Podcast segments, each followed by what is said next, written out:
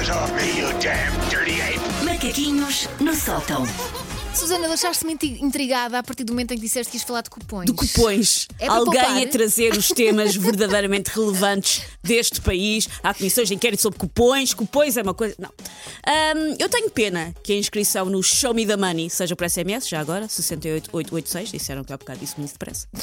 Ah, eu tenho pena que a inscrição no Show Me the Money seja por SMS.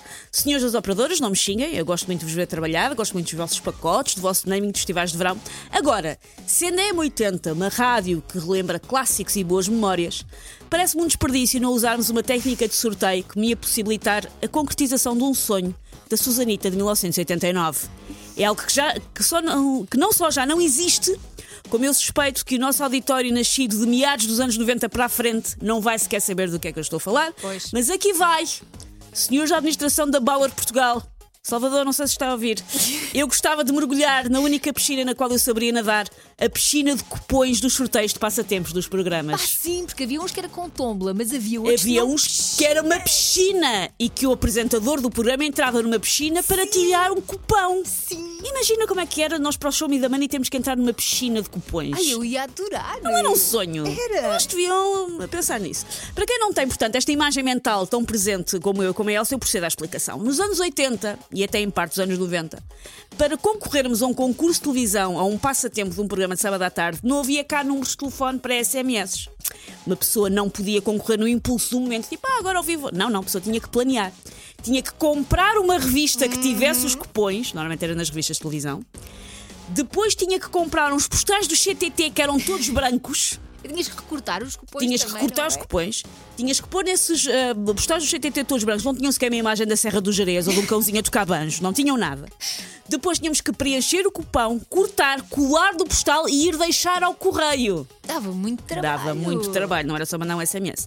Não era um prémio em cartão, como hoje em dia nós damos, era um prémio em postal, porque tinhas que mandar um postal. Dona Arduzinha, gostava de ganhar uma torradeira e um aquecedor a óleo. E a Dona Arduzinha até gostava, Claro que só que para concorrer precisa tirar um dia de folga e precisa de material de educação visual do mais novo. Tal era a complexidade deste 760 do Paleolítico. Ora, estes cupões eram depois colocados numa piscininha de bordas transparentes, porque é uma questão lá está de transparência do próprio concurso. Claro. Era colocado uma piscininha de bordas transparentes na qual o apresentador se enfiava para tirar um postal à balda e escolher assim os vencedores e concorrentes. Opa, e era era um... tão bom quando ele tirava uma hora. Sim, assim. era um momento importante do programa. Sim, Eu sim. tenho eh, imagens mentais de Carlos Ribeiro, nomeadamente, dentro dessas piscinas.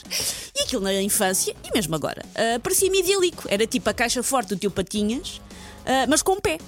Tem sempre pé, porque apesar de tudo Sim, era só uma piscininha. claro. Tinha pé ah, e lá dentro tinha os sonhos de toda uma nação.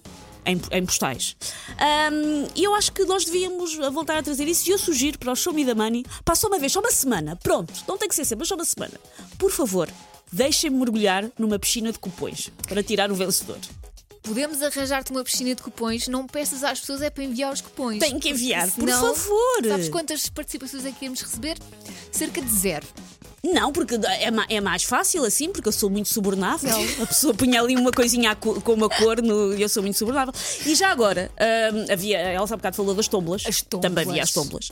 E eu gostava de ter ah, uma tombola na minha própria vida, para sortear coisas da vida, porque o que, o que mói muito na vida de adulto é ter que estar sempre a tomar microdecisões. Ah, sim. E como a tombola era o que é que é hoje o jantar? Sorte- Escalopes de vitela. Pronto, calhou escalopes de vitela, vais ter que te orientar.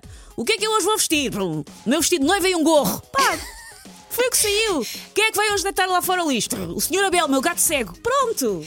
Ah, mas tinhas uma tombola para cada. Para cada microdecisão. Porque é o que cansa mais em ser adulto, é ter que estar sempre a decidir o que é que é o jantar e em que dia é que se põe a roupa para lavar. Não, e assim tinhas uma tombola que decidia por ti. Então, Às vezes ia haver caos. Ia, mas ao menos não eras tu que decidias. Sabes o que era mais divertido? O quê? Teres uma tombola com tudo misturado. O que é que é hoje o jantar? Vestido de noiva. Pronto. Vou ou não vou de viagem? Gatinhos. Gatinhos!